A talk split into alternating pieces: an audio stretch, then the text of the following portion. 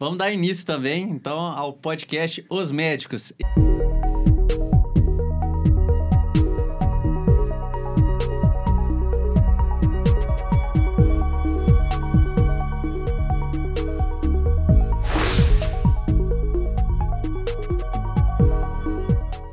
Esse é o nosso quarto episódio. Tenho aqui ao meu lado Bernardo Aramuni, ele que é host do podcast do Healercast, né? E o meu host, co-host aqui do Os Médicos Podcast, Antônio Cláudio. E aí, pessoal, tudo bem? Eu tenho que falar aqui que quem deu essa ideia aí de juntar foi um cara que é um resolvedor de problemas, né? Quando eu chamei o Zé para fazer o podcast, eu já falei, não vai ser difícil, né, cara? Mas eu vou ficar insistindo, né? Imaginei, vai demorar muito. O Zé já na hora falou assim: não, mas eu tenho um colega que me chamou, ele tem convites para podcast, imagino aí, o tempo todo. Passou coisa de cinco minutos, ele já mandou uma mensagem de volta falando assim: Mas aqui, vamos fazer o seguinte: por que, que você não liga pro, pro Bernardo, cara amigão meu, conversa com ele, e aí junta vocês dois e faz um podcast aí que a gente já mata tudo isso de uma vez. Então, assim, como bom resolvedor de problemas, que empresa tem um monte, né? Tá aí o Zé, conseguimos unir aí os dois aqui, estamos aí gravando com ele. Exatamente. Então, Zé Felipe, bem-vindo aí aos Obrigado. nossos podcasts e fala um pouquinho sobre você aí. Ah, eu, eu fico até sem graça todas as vezes que eu ouço as pessoas falando de mim, né? São algumas atribuições, características que ao longo do tempo talvez é, eu vim acumulando, mas muito mais do que essas características, tanto eu quanto meu irmão, meu pai, minha mãe, a gente acumulou muito mais frustrações do que vitórias. E, e, é engraçado que quase todas as vezes que vão falar da gente, as pessoas falam do sucesso, as pessoas é, falam uma coisa bem simples, pô, ter se tornado a cervejaria mais premiada do mundo. É mas... o que todo mundo vê, né, Zé? É. Não vê a... Mas antes disso, a gente foi a cerveja que as pessoas mais falavam que era uma bosta, né? Porque a pessoa bebia minha cerveja lá no início e falava, essa cerveja é uma bosta. Cuspia a cerveja, literalmente falando, sem, sem drama. E para tudo na vida, né? Até uma brincadeira aí que a pessoa fala, pô, você é faixa preta. Mas até se ser um faixa preta, você só apanhou durante quase 10 anos para depois amarrar uma faixa preta na sua cintura. E é isso para a vida de vocês, médicos, para mim que, é, que sou empresário, e, e, e, que talvez é uma coisa que a gente tem que saber mesclar, né? Talvez a, a indagação maior que eu trago hoje pra, para o Healercast e para os médicos é o seguinte: por que ser só médico? Por que, que você não pode ser várias coisas dentro da medicina? E, e, e, é uma, uma indagação que eu faço o tempo todo para meus amigos médicos. Porque eu vejo que o, que o médico, às vezes, e aí é dando uma espetada mesmo em, em vocês, tá? Na, na medicina, como uma forma geral. O médico esquece muitas vezes que ele tem que tratar o paciente como um cliente. Não é um paciente apenas. É um paciente que também é um cliente, que ele tem que servir um produto lá da boa qualidade para o cara voltar. Igual se às vezes você vai numa loja chique, você fala, pô, foi servido champanhe. Você vai num consultório médico, você tem que servir carrep. Estou aproveitando aqui para vender, tá, gente? É isso aí. Eu não, eu não saio de, casa. Né, eu não saio de casa se não for para vender. Não mencionei, mas esse episódio está sendo patrocinado pela Carrep Convosco, para quem não experimentou ainda. Né? Então, assim, vocês médicos, eu acho que é, tá na hora cada vez mais de abrir a cabeça e vocês entenderem que vocês são empreendedores. Vocês não tiveram uma aula de administração, nenhuma sequer, uma matéria de aula de, administração na medicina, o que é um absurdo na minha cabeça. Vocês não tiveram uma. Nem de mercado, Zé. A gente não fala nem de mercado de saúde dentro da faculdade. Nem de sai, mercado. Nada, nada. Você sai assim, o que, que eu vou fazer, né? É, é assim. e, isso na minha cabeça é uma insanidade, porque se for assim, vocês vão sempre trabalhar para alguém? Exatamente, mas é, é essa é, é a mentalidade que a, que a faculdade quer do, é dos que, médicos. É o que geralmente a gente observa, né? Cada Os, vez mais, né? Cada vez mais. O que, eu, o que eu vejo na prática é que a maioria dos médicos procura um lugar para trabalhar, quando ele na verdade ele deveria montar o lugar do seu trabalho ou criar uma estrutura para outros também trabalharem juntos. É, é o modelo de formação. Né? A gente o modelo de formação atual ele é isso, né? A Tanto gente da faculdade quanto da residência. A gente vende um produto, um serviço, né? A gente vende uma consulta. Se a gente virar, você que é cirurgião, você vende a sua cirurgia. Então você tem que vender a sua cirurgia com toda todo o envelope que ela merece. como um produto, você tem que embalar, tem que ser bonito, tem que ser agradável, né? O que você falou, a questão da, da kombucha no consultório, né? É, tem que servir. Ó, tem muito consultório aí já servindo Carrep. É uma bebida que ela regula o seu sistema imunodigestivo. No resumo da história, faz ir ao banheiro com mais facilidade, tá? Para não entrar. O que é... que é, Zé? Já aproveitando, o que, que é a kombucha? A kombucha, ela é um chá fermentado que, basicamente falando, ele regula a sua função de micro-organismos dentro do seu intestino. Então, o seu sistema intestinal, ele tem ali um composto de dezenas de tipos de bactérias, dezenas de tipos de leveduras, que elas vão fazer é, um trabalho ali dentro, que elas vão deglutir alguns ingredientes indesejados ali e fazer com que seu corpo ele, ele tenha uma melhor funcionalidade. E dentro do seu sistema intestinal é onde está é, a grande formação hormonal do seu corpo, inclusive hormônios é, que são hormônios da felicidade, né? Você tem hormônios que eles estão intrinsecamente ligados ao seu bom humor, o bem-estar. Então a Carrep, na verdade, ela serve para desenfesar as pessoas. Você vê as pessoas falando assim, estão, estou enfesado. Ela tá cheia de fezes dentro do corpo dela, ela tá precisando desenfesar. E Carrep, ela nasce para isso. O K é de kombucha, também é o K de Ki, que é chave em inglês, rap, felicidade, alegria. Então nós somos a chave da felicidade. Eu, quando eu chego num lugar, eu só quero levar alegria para as pessoas. Vendendo sorrisos. É um probiótico, não é isso? Zé? Exatamente. É um probiótico. E esses probióticos, eles alimentam o seu sistema, fazem o seu sistema imunológico e digestivo funcionar com mais é, performance, tá? Inclusive, além, estou é, aqui do lado de um neurologista que não vai me deixar falar besteira, é onde, depois da sua cabeça, onde existe o maior número de conexão é, neural. Tá segundo dentro? cérebro, É né? o segundo cérebro, o intestino. tô errado? Tá Me corrija aí se eu estiver errado, pelo amor de Deus. eu tô falando no meio da medicina aqui, só médico. Eu costumo contar umas histórias, às vezes, um pouquinho mais cheio de energia. Então, se eu contar a energia errada aqui, vocês, por favor, falar, me corrijam. Fica à vontade. Calma, calma. Mas assim, antes de, de passar assim, para a parte de empreendedor, você falou uma coisa que eu tava, tinha até pensado assim, na pauta, que é antes do sucesso, vem o fracasso, geralmente, né? E uhum. como que é o fracasso? Porque as pessoas enxergam o Zé Felipe ou outras pessoas de sucesso e almejam, né? Tem ali como um modelo, mas e não enxergam que, que teve um fracasso ou vários momentos de fracasso, né? Uhum. Enxerga o Zé Felipe já vendeu a Vals, então agora tá milionário, tá bem de vida, a vida tá ganha e não é bem assim, né, Zé? Então, como que é aí antes do sucesso lidar com o fracasso? E às vezes, após o sucesso, lidar com outros tipos de fracasso também. Né? É, eu, eu, eu digo que, do mesmo jeito que eu vim parar aqui nesse podcast, eu acordo resolvendo problema. Minha vida, a vida do empreendedor, se vocês quiserem, em qualquer, em, em qualquer segmento da vida se destacar, você tem que ser bom em resolver problema. Porque problema vai aparecer, o mundo é assim. Então, a frustração ela vai acontecer todo dia em, em, várias áreas da sua vida, desde da sua área é, sentimental, emocional, até o seu trabalho. E eu tento lidar com a frustração de uma maneira muito simples. Eu tenho que tentar de novo. Porque na nossa história, na nossa jornada de empreendedorismo, quando a gente fala de cerveja, cerveja, cerveja sempre foi um commodity. Imaginem o seguinte, gente. Cervejaria Vals, ela nasce nos anos 90, no final dos anos 90, e a gente entra num mercado que a cerveja vendida ela era amarela, translúcida, porque ela era muito bem filtrada por equipamentos caríssimos. Ela tinha uma espuma branca. E para cerveja ser conhecida, ela tinha que ter uma mulher seminua na TV, fazendo algum jargão onde as pessoas lembravam de qual jargão era a sua cerveja. Número um, experimenta e coisas do tipo. E as pessoas olhavam para nossa cerveja, ela não era translúcida, porque a gente não tinha os melhores equipamentos para deixar a cerveja completamente filtrada.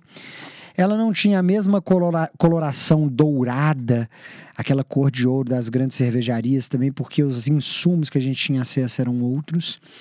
E a gente não tinha nenhuma mulher gostosa na propaganda da TV. Então a gente competia com um commodity e seria muito idiota achar que naquela época a gente ia fazer sucesso. Zé, só te interrompendo, mas começou com cerveja ou foi com chopp? Como é que foi essa? Então, o começo é engraçado falar isso porque minha família era dona do Bang Bang Burger, que é um negócio que, pô, foi grande, mas quebrou, né? Chegou a ter 22 lojas, quase 800 pessoas trabalhando, quebrou. Então, assim, do Bang Bang Burger até hoje, toda a minha família, o meu pai, minha mãe e meu irmão, a gente já teve mais de 64 CNPJs diferentes. A maior parte quebrou. e as pessoas insistem em olhar pra gente e falar de sucesso. E, e- e é normal isso do ser humano. Eu entendo que é normal, porque o cara quer olhar aquela parte de sucesso, quer enxergar aquela parte, porque ele quer viver aquilo ali também, talvez. Ele quer chegar lá. Mas esse conglomerado de acúmulo mesmo de frustrações é o que faz com que a gente consiga valorizar as vitórias, saber a hora que a gente atingiu pontos e picos bons, comemorar isso e saber que a vida vai ter esse ciclo novamente. Não é porque a gente acertou uma vez uma empresa que vai dar tudo certo. Não, não é porque a gente fez um negócio uma vez que é legal que vai ser incrível. Então a Vals ela é já é, na época a nona, a décima empresa que a gente já estava criando ali. Então a Vals ela nasceu para fornecer chopp para o Bang Bang Burger. Era chopp. A cerveja em garrafa, ela só começou em 2005. Quase seis anos fazendo chopp para o Bang Bang Burger. Então demorou demais fazendo chopp para o Bang Bang, festas e eventos, eventos universitários, todas essas essas festas de rua de Belo Horizonte. Então era uma loucura, era uma insanidade, o tanto de coisa que a gente tinha que fazer para sobreviver. O nosso negócio não era um negócio lucrativo e incrível. A cerveja nossa era o patinho feio. Não era incrível falar, não, eles fazem cerveja artesanal. Eca, esses caras fazem cerveja, pelo amor de Deus, não é Brahma, não é Skol, não é Kaiser. não- Então era o patinho feio. Só que foi virando. E como é que virou isso? Esse é o grande trunfo da nossa história. Que ele dependeu de uma educação do mercado. Era levar o consumidor até a fábrica, fazer tour todo sábado, que quase ninguém queria trabalhar. Meus amigos todos ali, eles não estavam ainda na fase, a gente não estava naquela fase. Eu tinha que trabalhar todo sábado. Sexta-feira à noite.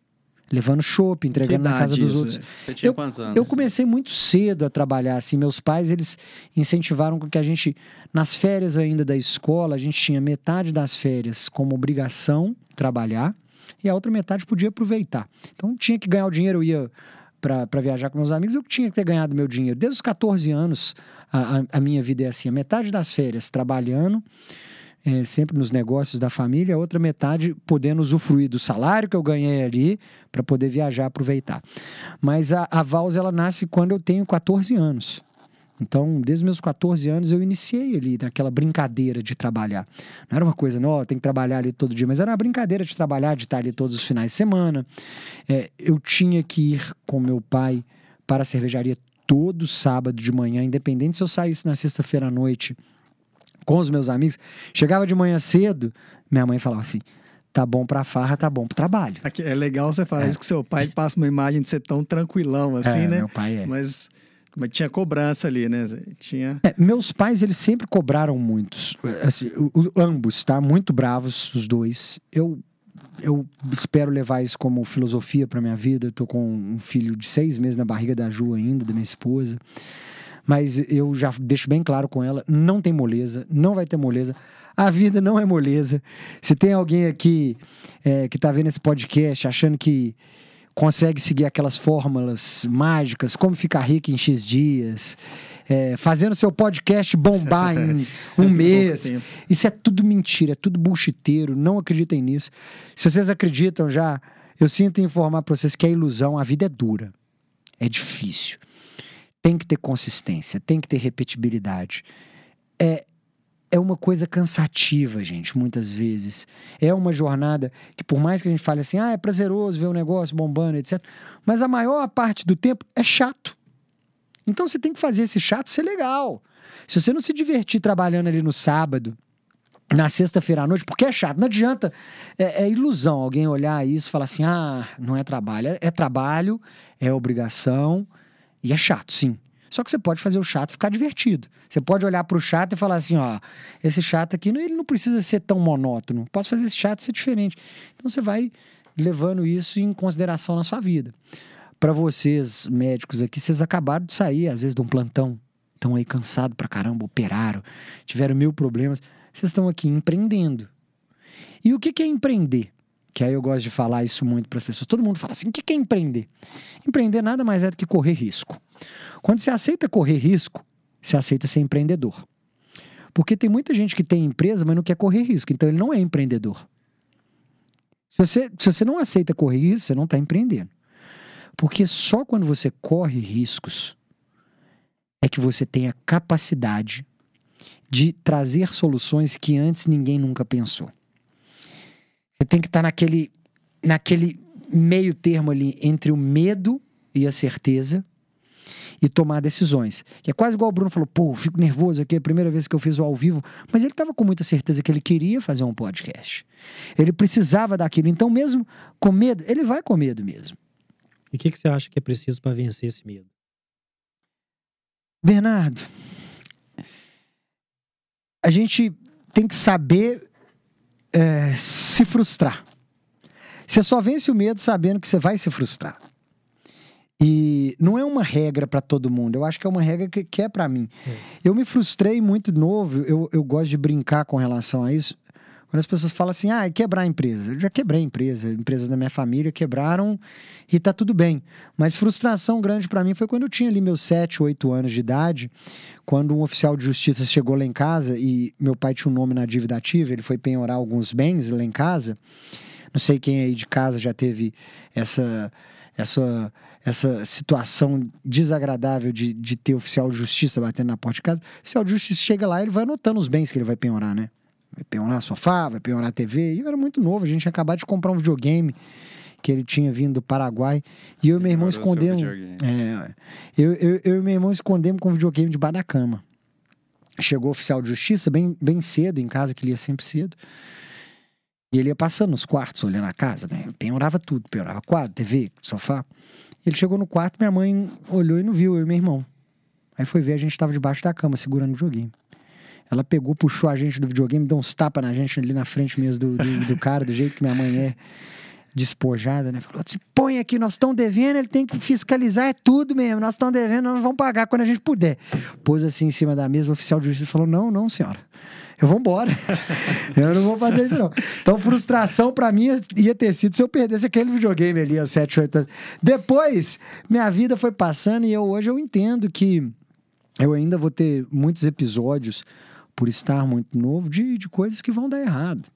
Não tenha essa ilusão de achar que porque eu fiz um negócio sensacional, do porquê as pessoas hoje me convidam para estar tá em palestras, eventos, tá nos maiores podcasts do Brasil, como eu estou aqui nos médicos, médicos e Healercast. E a gente entende que se frustrar faz parte da jornada sem segredo. E você tem que saber levar porrada. Sem, sem chorar demais, sem reclamar. A gente tem uma geração que eu brinco, que é uma geração hoje que é a geração micro-ondas. Acha que vai ficar é rápido, pronto né? tudo em dois minutos. Não é, gente. E vocês têm que parar, a gente tem que parar de alimentar isso, porque estamos tá, criando uma geração de fraco que se frustra rápido demais e não continua tentando. As pessoas não tentam. Olha, vocês estão falando de sucesso da Vals. Foram 16 anos até a Val ser comprada pela Ambev. 16 anos até pessoas próximas a mim que nunca valorizaram o meu trabalho falar assim: sua cerveja é foda. Precisou esperar ser vendida. Precisou esperar se, se tornar maior, a mais premiada do mundo. É uma longa jornada até de um dia para o outro, do dia para a noite virar sucesso, não é? É muito longa. É muito longa. Gente, vocês estão aqui é, caminhando para ter um negócio incrível daqui dois, três anos no mínimo. Eu sinto muito em frustrar se vocês pensam que vai ser diferente. Não, Mas é tá o banho de água fria que é, que é necessário, porque vocês, para se formarem em medicina, pô, vocês dois oftalmo aí levaram uma jornada muito longa. Bernardo, para ser neuro, cara, uma jornada um pouquinho ainda maior. É difícil. Para talvez hoje, quem tá ali entrando na faculdade olha para vocês e fala assim: nossa, que sensacional, né? E aí chega na jornada de vocês, vocês falam assim: pô, mas eu ainda tenho tanto para fazer. Aí nós estamos aqui hoje também, né? Então, É. assim, continua o negócio, não para nunca, né? Não tem jeito. E aqui, Zé, você né, imagina a sua resposta, mas essas pancadas que vocês levaram aí, igual esse episódio quando você tinha seis anos, foi isso que fez você crescer. Uhum. né? Talvez se você tivesse uma vida ali muito boa, o Bang Bang Burger bombando, você talvez não estaria, não teria criado a Vals ou, né, o, o feito que vocês fizeram, né? Provavelmente. é, é o que eu falei, de achar resposta, trazer solução. Você tem que ser criativo, você tem que ser inventivo, você tem que trazer respostas para coisas que ninguém nunca te, te fez a pergunta. Nunca ninguém tinha me feito a pergunta que ia ser a pergunta que eu teria que responder para você naquele dia. Olha, eu tô lidando aqui com amigos, mas eu tenho que saber lidar com a delicadeza que um amigo me convidou antes que o outro. E que esse amigo, talvez, que estava convidando depois, ele estava sendo mais insistente. Talvez até pelo, pelo, pelo Bernardo ser um cara muito próximo a mim, ele entende a minha rotina, a agenda, ele fala assim: ah, Zé, bicho, na hora que for. Você que estava um pouquinho mais distante, mas é amigo também, tava ali, ferrinho de dentista, tentando. E eu falei assim: vão unir o útil ao agradável, né? Que eu falei assim: vão juntar os amigos e a gente tem que ser solu- so- solucionador de problemas. É quase que acordar de manhã. Eu acordo todo dia de manhã meu ritual ali de acordar tranquilo, leio um pedacinho de um livro, faço esporte. Mas na hora que eu ligo o turbo ali para sair de casa, eu falo assim, ó, põe, põe o bolo de problema aqui na minha frente, me traz, me traz problema. Enquanto eu tiver capacidade, eu tenho que resolver problema. E saber mais do que só lidar com problema é lidar com gente. é Médico, difícil, médico é né? uma coisa que, pô, a gente tem que ter um ponto de atenção aí. Médico, e eu vou fazer um desabafo que é um claimer de quase todo mundo, médico, na maior parte das vezes, é um bicho grosso. Meio sem coração. Eu sinto muito em falar isso aqui pra vocês, tá, gente? Mas é uma espetada de verdade. É uma reclamação geral, porque o médico ele acha que a agenda dele ali é a coisa mais importante do mundo, ele pode atrasar o tanto que for. Ou ser Tá paciente. você não- mudando. Não, tá, tá mudando, mas é uma coisa que, que ela vem, Sim, vem eu sendo. concordo. Você, você o não mercado foi levando a isso É. também. E- então, assim, até quando? Até quando? Porque daqui a pouco, com, com outros adventos de tecnologia, etc., o cliente vai começar a fazer escolhas diferentes. E foi isso que aconteceu com a cerveja. A cerveja artesanal, ela só fez sucesso porque a cerveja mainstream, ela não estava ofertando o que a cerveja artesanal ofertava de sabores, de educação de, de mercado, de tirar a cegueira de só colocar uma cerveja e ponto final. Mesmo sendo mais cara, né, Zé? Mesmo sendo quatro, cinco vezes mais cara. Isso Então, aí que mas- eu queria, eu queria é. que, que o Zé contasse. Dez trazer pra cara. gente isso aí, né? Esse- É, isso foi parte de uma estratégia. Eu queria que você contasse, compartilhasse com a gente essa questão do, do começo da cerveja, da, da cerveja da Vals, da Ah. cervejaria Vals, e que você, eu vi você comentando uma vez a, a respeito de vocês fizeram um produto diferenciado primeiro no ensacamento, Uhum. vocês colocaram uma garrafa diferente, vocês Exatamente. começaram a fabricar copos, né, taças é, especiais. Então conta pra gente como que foi esse processo inicial da Quando- Vals. quando- é, é engraçado falar isso porque no começo você quer seguir um padrão. E o padrão da mainstream, do maior, é o padrão mais lógico pra você, pra você ir. Fala, pô, esse cara ficou maior, deu certo, vou fazer igual, né? Só que depois você entende que o mercado da diferenciação ele precisa de poucos detalhes, mas são detalhes cruciais que fazem a diferença do seu projeto. Então, você vamos falar de garrafa. O mercado inteiro tem um tipo de garrafa. Esse mercado inteiro tem um tipo de garrafa, ela vai estar de mais fácil acesso, você vai conseguir colocar ela ali, vamos, vamos colocar preço fictício, um real. Você vai comprar a garrafa por um real. Mas se quiser fazer uma cerveja ou algo diferente ali numa garrafa de champanhe, você vai pagar 10 vezes mais por essa garrafa. E como é que você vai fazer um produto que ele pode ter o valor aceito de 10 vezes mais? Você não simplesmente coloca na frente do consumidor e fala assim: isso aqui é uma cerveja. Porque senão ele não vai entender. Ele vai falar assim: você tá louco. Não tem por que eu falar que isso aqui é uma cerveja. Você fala assim: ó, isso aqui é uma cerveja elaborada pelos mesmos métodos que se faz o champanhe. A matéria-prima dessa cerveja ela veio da Europa.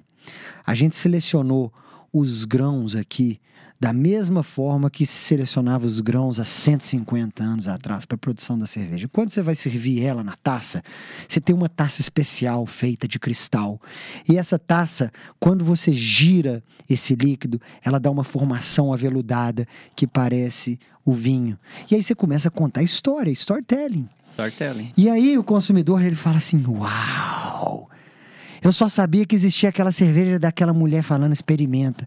Aí você fala assim: "Então agora vamos experimentar de verdade? Sinta os aromas toffee, caramelo, essa coloração cobre. Consegue perceber a nuance de quase um pôr do sol quando você gira? as- Aí as pessoas vão falando: "Meu Deus". E serve a mesma coisa para medicina. Serve a mesma coisa para o vendedor de bala, para o vendedor de chocolate. O preço já chama atenção também, né, Zé? Eu falo assim, quando Chama- o cara vê um preço desse, Mas- ele mas- mas fica aqui- curioso, né? Mas é igual. Gente, Lógico olha- que é mais difícil de vender, né? Mas- É, é muito mais difícil, mas faz muito mais sentido para um consumidor quando ele compra a experiência, Sim. que é igual você chegar dentro de um consultório. Você chega num consultório, tá ali cadeira de plástico, é, tá sem um Lotado, né? ambiente, Lotado, gente, fila. fila, se- é Mal um- atendido. mal atendido então. e, e etc. Mal atendido pelo médico. Mal atendido Mas, por mas tem um mundo. problema nisso aí, Zé. que Por isso que eu- esse é um assunto que eu gosto muito isso do Ah. mercado. Que assim, é, você consegue, né, obviamente, ter uma consulta ali diferenciada, particular, né, cobrando mais, fazendo uma experiência. O problema é que no mercado de saúde tem uma coisa que complica muito isso, que é o plano de saúde. Né? Então, você imagina se tivesse um plano de cerveja, entendeu? Que oferecesse boas cervejas a um preço mensal ali. Então, assim, óbvio, né? Você tem que achar soluções para isso, mas é, o que acontece muitas vezes é que eu estou trazendo totalmente o mercado de saúde. Não, mas porque, eu, assim, eu, eu quero é o tentar achar, objetivo. a- achar soluções, doutor. Sabe por quê? Quando você me fala isso, é, é a mesma provocação que eu me fazia quando eu ia chegar num bar para vender a minha cerveja. O cara virava e falava assim: beleza, mas por que, que eu vou comprar de você se a Ambev me dá mesa, me dá cadeira, Freeze. ela me dá o freezer, ela me dá uma propaganda na TV que eu não preciso explicar. Por que que eu vou te escolher? Só que tem um pulo do gato. Não é porque ele vai te escolher. É porque as pessoas que vão lá vão te escolher. Você não briga com o sistema. Você faz com que as pessoas queiram mudar o sistema. E o sistema ele não se muda facilmente, porque não é da noite pro dia que você vai chegar lá num consultório da Unimed da vida e vai falar assim: "Ô Unimed, eu chego aqui e não tô achando minha carrep". Mas é muito mais fácil pro Tony, pro Bruno, pro Bernardo colocar lá a carrep no consultório deles. Porque eles não têm que fazer uma mudança muito grande no sistema. Então, assim, a minha visão quando eu olho isso, eu acho que vocês têm uma oportunidade muito grande de fazer a diferenciação exatamente que, que é a dificuldade desses grandes sistemas. Porque esse grande sistema, você falou o que eu mais acredito ali, pô, esse grande sistema está fazendo uma coisa legal, ele já está entregando. Mas o que, que ele não está entregando? Ele não está entregando a pessoalidade, por exemplo, do médico, porque para ele o médico tanto faz. É qualquer um Qualquer do um, plano de saúde. É. Só que se você entrega a pessoalidade de uma vestimenta diferente, de um olhar diferente, de um atendimento mais humanizado ali, isso muda tudo. Que talvez no plano de saúde ele não vai achar, porque cada dia ele tem a oportunidade de estar no médico. É, o que, o que a gente sempre está buscando dentro disso aí, obviamente, é fazer essa diferenciação, mas é até mudar a cabeça dos médicos, É entendeu? Porque, assim, o grande problema muitas vezes é você conseguir um atendimento muito bom dentro do plano, entendeu? Não, não vou dizer que é um problema, mas eu falo assim, é o profissional que está subvalorizado ali, entendeu? E ele não sabe disso. Então, óbvio, isso é, isso é muito bom. Você- obviamente, você quer um plano que tenha bons profissionais, que você vai ser bem atendido. Só que a gente vê cada vez mais que financeiramente isso não é tão simples, né? Então, o- se o médico está subvalorizado ali, ele está aceitando aquilo, então é difícil para a classe toda mudar, né? Agora, obviamente, é isso. Você vai buscando um atendimento melhor, uma experiência melhor e, isso tem cada vez mudado mais. A gente vê muito isso dentro do Instagram e tudo mais. Médicos buscando ser menos dependentes de plano, até para oferecer um serviço melhor. Eu acho que é Entendeu? Porque você consegue aí, oferecer. sabe? Você consegue oferecer um serviço muito melhor, sem dúvida nenhuma. Né? Uma consulta mais É. humanizada, com um tempo maior, né? Mas é- essa questão aí que você fala é uma coisa que me interessa também, que cada vez mais eu fico mais interessado nisso. E, e- foi, foi parte da pergunta que eu te perguntei, foi assim, como vencer o medo? Porque eu acho que a maior parte dos médicos tem medo. Exatamente. E eu me coloco nisso, já falei no- em outros podcasts do, do Healer Cash aqui. A partir do momento que você vence o próprio medo, você expande seus horizontes, entendeu? Então, você tem o plano X, a gente sabe que vários, vários convênios é, vieram aqui para Belo. Horizonte agora recentemente. Se você aceita atender isso e de uma forma meio que está depreciando sua qualidade, você vai oferecer uma qualidade ruim. Se você não aceita, você vai ter uma perda financeira inicial. Minha, visão, Longo isso, né? prazo, né? Mas a Que a longo gente tá prazo. falando aqui. Então você tem que estar, que estar confortável com você. Por exemplo, assim, eu vou trazer pra mim, eu não sou nenhum exemplo, exime e tal, mas eu fiz uma escolha, cara, que eu dei passos pra trás. Eu abdiquei de mais de 10 mil reais da minha renda. Pô, 10 mil reais da minha, renda, da minha renda fazia muita diferença e faz ainda. Eu ainda não consegui reaver esse dinheiro. Mas eu me planejei, que é outra coisa que o médico não faz. O médico gasta mais do que pode. Então o médico recém-formado ele já compra uma Mercedes C200, é, né, aquela que você estava fazendo propaganda lá? Mercedes C200, é, Você toda tem que estar igual o Zé, assim, pra você andar de Mercedes. né? Não dá pra você Exatamente, formar sim. e querer uma Mercedes, Então, não. é isso. Não, então- não é isso não. te, ob- te obriga, aí vira, vira uma bola de neve, cara. Te obriga a dar plantão pra você pagar o carrão. E aí, você não, Exatamente. aí assim, você tá ganhando 50 mil reais por mês, tem médico ganhando 60, 70 mil reais por E mês. tá E devendo, não né? consegue. Isso aí que tá devendo, cara. Então, a partir do momento que você faz uma escolha de vida, olha, eu vou viver com menos, vou viver com menos da metade disso que eu ganhava e, e vou só atender particular ou convênios melhores que, que não me desvalorizam, tudo, acho que muda a sua perspectiva também. Então, acho que é o medo. Vencer o medo, cara, assim. Bom, pra mim foi É, é, é, libertador. E cara, assim, Bernardo, é vencer o medo do status quo, né? É. De, de querer provar sempre alguma coisa pra alguém. E é o que você Porque- falou de arriscar, né, Zé? É, é porque a gente. Gente, olha só, todo mundo espera que essa minha empresa aqui ela bombe muito rápido. De fato, as coisas estão acontecendo numa velocidade que talvez não seria se, se a gente já não tivesse vivido tantas experiências. Mas não é porque a gente já viveu que isso aqui vai dar 100%, 100 certo, não. Eu, eu erro o dia inteiro. Então a gente tem que saber vivenciar o medo. E, e vivenciar o medo, você vai ter que experimentar coisas diferentes, modelos de gestão diferentes. É, a- gente está falando de uma sociedade que está mais frouxa hoje em dia, por assim dizer, e eu falo isso para os jovens que estão entrando na carreira, vocês têm que aguentar mais porrada, mas a gente tem que se adaptar como empreendedor a essa geração, porque essa é a geração que vai consumir o nosso produto nos próximos 20, 30 anos. Assim como a geração dos nossos pais era completamente diferente da nossa. Então, assim, Você aguentava mais porrada ainda, aguentava né? mais ainda. O, o mundo vai mudando. Aceitava ter mais as coisas, Eu né, acho que o mundo ele, ele tem uma tendência aí afrouxando mesmo. Porque as coisas vão ficando mais fáceis de, é. de- de se conseguir. Os adventos. Pô, por exemplo, até para passar numa medicina. Antigamente, eu lembro na época dos meus amigos que estudaram medicina, Belo Horizonte tinha duas opções. É, era pouca. Eram, eram duas à época. Ou era ciências, me corrija se eu estiver errado. Ou era ciências médicas ou era o FMG. Hoje em Belo Horizonte, no entorno, você deve ter mais de 10 faculdades diferentes. Tem Fora, várias. fora EAD. Então, assim, o que é muito legal, é muito bom, mas. Mais ou menos, tô brincando. Não, mas não, Não, é, é- é muito bom. É muito bom para. Não, é, o mercado é assim. Isso, né? é muito Vai- bom para o mercado, mas ao mesmo tempo é uma facilidade muito maior que deixa as pessoas mais frouxas. Então a pessoa, se ela fala assim, ela tem a capacidade às vezes para passar na mais difícil. Não vou falar se é X ou Y a faculdade aqui, porque eu não tenho nem ideia. Mas ela tem a capacidade. Só que ela já passou numa bem mais fácil e ela não se esforça mais. Ela não quer mais, ela não, não acha. Ah, ela fala assim: ah, beleza, isso aqui. E vai fazendo para tudo isso na vida antes de tomar consciência de fazer isso por escolha. Que é quando você vira e fala assim, igual, igual hoje vocês estão falando, pô, já trabalhei, eu vi, eu conquistei algumas coisas na carreira, eu vi que isso não vale a pena.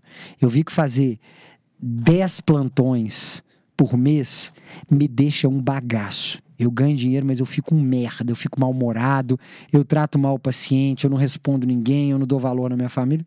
Vale a pena? Sim ou não? Coloca na balança. E é o que eu falo de empreender. O colocar risco é colocar na balança. Será que eu quero perder tudo que eu já conquistei e, e- e fazer as coisas de novo, ou eu quero ir de uma forma mais tranquila. Eu hoje eu opto, a própria Carrep, ela é isso, ela é uma empresa que eu vou com muito mais tranquilidade, por talvez já ter conquistado algumas coisas. A- às vezes quem tá de fora fala, pô, mas vocês podem crescer, mas podemos. Podemos, mas a gente tá indo feliz no nosso ritmo da alegria. Então, entendeu? mas você acha que você trabalha mais ou menos hoje, Zé? Assim, tempo de serviço ou de estresse, talvez você faz uma coisa que você gosta traba- e trabalha mais também. Mas... Olha, Porque a Eu- gente, quem acompanha hoje- seu Instagram, parece que você Não. é pilhado 24 horas Então. por dia, né? eu sou, eu sou muito pilhado. Eu sou hoje talvez um pouco mais Cada hora desfocado. você tá no lugar. É, eu sou um pouco mais desfocado de uma função única. O que é muito bom pra mim como, como, como ser humano que eu vivo mais. Mas o que eu acho que também me desfoca para a empresa crescer numa velocidade que talvez ela cresceria se eu tivesse só naquilo ali. Se fosse minha dependência de vida, isso aqui, esse negócio aqui. Não é.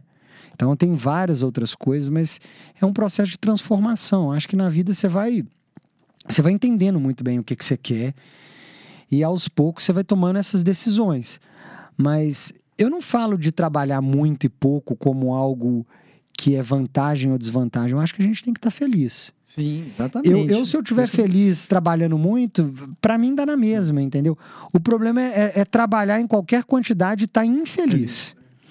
E, e aí eu falo muito, muito isso com as pessoas que estão ao meu redor. Eu tenho, às vezes, gente competente que tá junto comigo na empresa, mas tá infeliz. Eu falo, cara, vai embora. Vai ser feliz. Você é competente, você entrega número, mas você tá infeliz.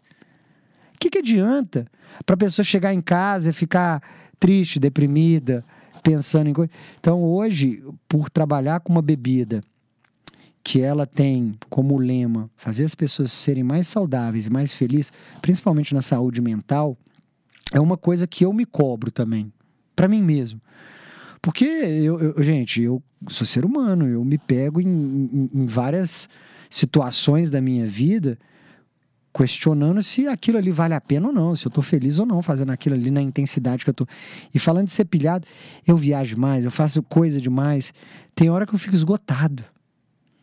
Porque até pela responsabilidade de estar na internet, eu tenho que muitas vezes transparecer isso que você tá falando que eu faço, que eu faço muitas Sim. coisas.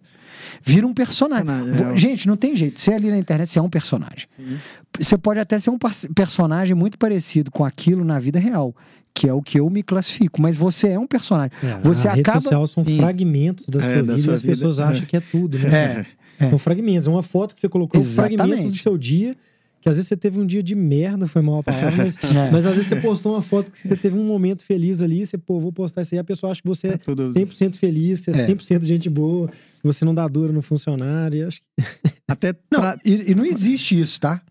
Ó, eu não acredito na ausência de dureza. Sim.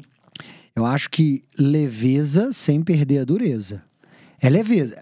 Gente, a gente. Olha só. Vamos, vamos, vamos colocar na parte prática.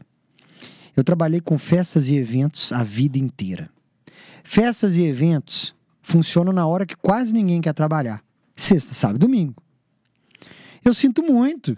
Se você quer ganhar dinheiro fazendo isso, você vai trabalhar na hora que ninguém quer. É duro. E, e você acaba trabalhando as outras horas também, né? Não, e, e aí na segunda, na segunda Cê- em diante, você tá organizando Ah, pra sexta, sábado e domingo dar certo as coisas.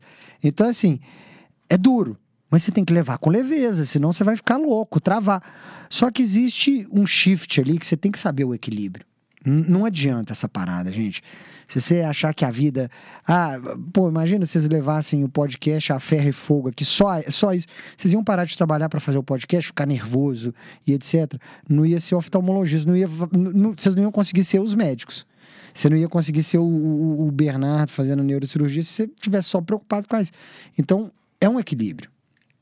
E aqui, é, trazendo para um lado aí do marketing, quando eu te conheci, se não me engano, você não bebia, né? Você sempre foi um cara muito do health lifestyle aí, isso em 2010. É, E aí você começou a vender cerveja, né? Então, assim, obviamente, não quer dizer que você pode gostar muito de cerveja, eu gosto muito de cerveja, mas eu bebo muito pouco, até porque eu não, não, não- não- o resultado é muito bom no outro dia. Mas hoje eu vejo pelo menos parece que você assim, tem uma, uma facilidade muito melhor de divulgar esse, né, o seu produto Uhum. hoje, que é a Carré, porque exatamente ela tá nessa vibe da saúde, né? Exatamente. E como é que você vê isso aí? Como que Então- foi essa então, parte até da, da Vals aí? É, é- é engraçado falar isso. Eu sou mestre cervejeiro por acaso. Eu comecei porque o sócio do meu pai faleceu no carnaval e eu trabalhava com o marketing da família. Isso foi em 2008, tá? 2000 2007 para 2008. E eu tive que assumir a parte de produção. Só que eu nunca fui um cara que bebe. Eu, eu não comecei, eu não comecei a beber muito cedo. Tá aqui o Bernardo, que é meu amigo de infância, Eu pode lembro, falar. A gente fez uma viagem, né, na, na, na época, 2007 para 2008. A gente... A gente estava em. Corinto, a gente estava viajando junto quando o sócio do meu pai morreu. E assim, ele era o cara que cuidava da produção. Só que eu nunca fui um cara de beber muito. Porque eu não gostei. Meu irmão, por exemplo, sempre bebeu muito mais do que eu e, e- sempre foi bem assim. Mas eu, eu, eu sou um cara que eu gosto muito de esporte. Talvez hoje eu esteja mais feliz falando de, de kombucha, porque é algo que é mais a minha praia. Mas também, ao mesmo tempo, eu aprendi a, a- a- desenvolver o gosto por, por tomar umas, né? Cerveja. Até porque a gente se tornou a cervejaria mais premiada do planeta e virou um, um uma máxima, né? Mas hoje em dia eu bebo pouca cerveja e bebo muita low carb. que é a kombucha alcoólica. Eu, eu normalmente, gente, eu sou muito barrista. Eu sou muito vendedor mesmo. É meu produto. Eu hoje não produzo mais cerveja, então não bebo cerveja quase nenhuma. Mas o que eu produzo eu vendo. Então, É, mas mesmo você não beber, não quer dizer que você não aprecie, né? aprecio É, muito, é, sei então, admirar, etc. É, exatamente. Mas, mas é a vida. Eu acho que a gente vai adaptando as coisas. As pessoas têm mania de achar, pô, então você bebia todo dia. É, eu bebia todo dia antes do almoço. Sempre bebi muito. Sempre gostei de beber antes do almoço, uma cervejinha por dia, assim, para experimentar. Então ia passando de tanque em tanque. Tomava um dedo, dois de cada tanque, todo dia. Então, até conta essa experiência aí. Como é que você virou mestre cervejeiro, então, sendo que você não era de beber? É. Quando o Tássilo faleceu, ele, ele teve um infarto fulminante e ele era o melhor amigo do meu pai, um amigo de faculdade. Eles iniciaram a cervejaria juntos. E o Tássilo, ele era um gênio, muito brilhante mesmo na, na elaboração das receitas da cerveja. E eu ficava na parte de marketing ali, fazendo as propagandas, fazendo parte do storytelling da, cervejaria. E eu tive que. Isso quando? Em 2008, 2008. você falou, né? 2008. Não, porque era totalmente diferente nessa época, né, Zé? A gente não mexia em Instagram, Não. não, tinha, tinha o quê? Tinha Facebook. Orkut, Orkut Tchau- é, Orkut época. tava, tava na transição pro Facebook É, essa época aí. É, então assim, era uma, era uma coisa mais de criar flyer, folder, que você dava em festas e eventos. Era bem diferente o tipo de fazer marketing. E eu tive que entrar de cabeça porque a gente tinha os segredos das receitas, que a gente falava, pô, não podemos passar pra ninguém esse segredo do mestre cervejeiro. E eu fui e consegui entrar num curso lá em Vassouras. É, e, e- e foi uma situação muito engraçada na minha vida, porque eu tava vindo de, de um relacionamento que tinha acabado. Tava bem triste, tive que mudar de cidade, fui para Vassouras. Foi um momento de muita transição na minha vida. E eu falei assim, eu vou ficar bom nisso. Eu olhei para a cerveja e falei, eu preciso de ficar bom nisso. É aquela questão do medo, de se arriscar, de enxergar um problema, porque minha família precisava de alguém ali. O meu irmão tocava a cervejaria praticamente sozinho ali, a parte administrativa, vendas e etc. Então, era preciso. E, e muitas vezes na vida a gente precisa desses momentos para a gente ter uma tomada de decisão. E eu tinha que tomar a decisão. Ou, ou eu aprendi aquilo ali, ou então a gente estava fudido. Então foi mais ou menos por obrigação ali, é, situacional, talvez nessa mesma mentalidade de me dar o bloquinho de problema aqui, deixa eu começar a resolver. Eu entendi que fazia parte do meu bloco de problemas ali, aprender a fazer cerveja. E dali eu acabei me tornando, um, é, ao, ao longo desses anos aí, um talentoso mestre cervejeiro, com muita humildade eu falo isso. Me tornei ainda muito jovem, o primeiro mestre cervejeiro a ganhar um Old Beer Cup, é, ainda para o Brasil, e depois as receitas que a gente fez na Val se tornaram Essa foi a grande virada de chave da Foi. Vals? Foi, o prêmio? Foi. Foi o World Beer Cup. 2013. E Tem você- que ganhar prêmio, tem que ganhar prêmio. E você que que se inscreveu, Zé, você que percebeu que, inscreveu. aquilo era importante, você procurava os concursos. Sempre. Eu acho que não vai chegar alguém bater na sua porta e falar assim, cara, você é bom, parabéns, sua cerveja é linda, é incrível. Como não vai chegar na medicina, ninguém virar pra você, nenhum profissional do ano, se você não se inscrever, se você não destacar. E, e- e nesse momento de se destacar, de colocar a prova, você vai ser martelado de todas as formas possíveis. Por quê? Você está colocando o seu na reta. Então, a gente ia para um concurso e as pessoas davam pra gente, vocês não vão ganhar. É a primeira coisa que as pessoas querem falar, né? Você vira um alvo ali, né? Você vira um alvo muito fácil. E depois é engraçado, porque todo mundo, até o cara que falou que você não ia ganhar, tem quem torce contra também, Sim. tá, gente? A vida não é um Lógico. mar de rosas, não. Tem quem torce a favor e tem quem torce contra mesmo. E, e aí, depois que a gente ganhou, a gente viu que as pessoas estavam surpresas mesmo. A gente acreditava que a gente sabia o que estava fazendo. Mas chegar num patamar de ser o melhor do mundo é muito incrível. E eu indico isso para todo mundo. Eu tenho uma frase que eu tenho birra na criação aqui no Brasil, que é aquela frase: ah, o importante é competir. Porra nenhuma, o importante é competir. Vírgula, para vencer, querer vencer. Você tem que querer ser bom. A gente tem que parar com isso. O brasileiro ele tem muito isso, ai, tadinho, perdedor. Não, não é isso não. É, pô, o Bernardo, que é competidor de, de natação, foi campeão brasileiro ainda muito jovem. Você tem que entrar É querendo lógico, ganhar. essa- exatamente. Você tem que entrar querendo ganhar. Você vai lá pro seu crossfit, fazer seu WOD lá. Você tem, que, você tem que olhar pro quadro e querer ser o melhor. Porque se você só chegar pra competir, cara, você vai Você não- fazer e você não nada. evolui também, né? Não evolui, Senão você você tem não que querer evolui. ser bom. Ô Zé, conta o episódio aí da, da empreitada suas com a cannabis lá, que esse é bacana também lá nos Estados Unidos. Como é que foi isso aí? E até tem um filme que chama Magnatas do Crime, que eu lembro que eu assisti numa época, deve ter, sei lá, três anos atrás, não sei. E que eles falam muito que o mercado de cannabis ia crescer muito quando fosse liberado, igual teve a lei seca, né? Que aí tinha um mercado gigantesco e tava um monte de gente falando sobre isso. Eu vi até o investidor da Gava Investimentos, eu li uma vez que ele estava investindo milhões de dólares lá nos Estados Unidos também. Ah. Então, assim, é todo aquele. mundo perdeu dinheiro. Não, né? então, Quase por todo isso- mundo perdeu É dinheiro. por isso que eu tô falando, mas assim, a gente. É lógico, né? Não dá pra saber. Muitas vezes, quando muita gente tá fazendo alguma coisa, você fica suspeitando, né? Mas conta esse episódio aí pra gente. Não, na verdade, Mais um dos. Não, na verdade, mais um dos negócios É. que nunca decolaram, na verdade, né? Mas já foi, já não deu certo mesmo. Ah, não. A gente, quando o trem, é, é, quando o trem não, não, Não não dá, dá certo. deixa, tem que saber largar, tem, né? Você tem que largar Erra rápido. rápido. Não, na verdade, quando a gente foi para os Estados Unidos fazer nossa cervejaria, hoje meu irmão mora em San Diego, na Califórnia, tá fazendo um trabalho muito incrível. A gente tem uma indústria de bebidas lá. Hoje já é uma, uma indústria referência em San Diego, exporta, já export, fez exportações para 26 países diferentes, constantemente 14 países. O Thiago vive lá já há três anos e meio. Ele faz um trabalho pô, que é. Meu irmão é foda. Foda mesmo. Algumas operações de bares, restaurantes.